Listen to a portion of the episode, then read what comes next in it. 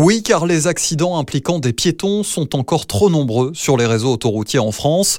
Ils représentent 16% des accidents mortels, se plaçant ainsi à la troisième place des accidents les plus graves.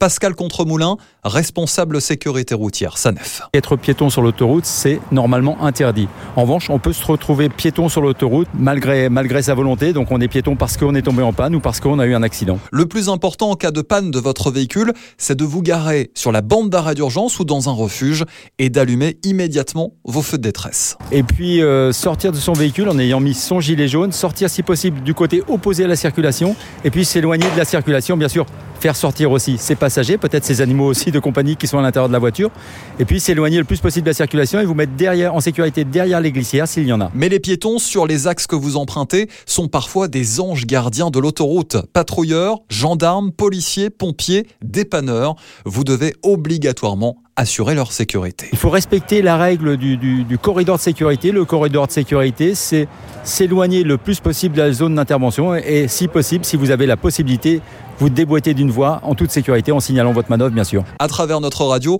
vous entendrez prochainement cette nouvelle campagne qui se veut évidemment bienveillante et qui n'a qu'un objectif, éviter de nouveaux accidents.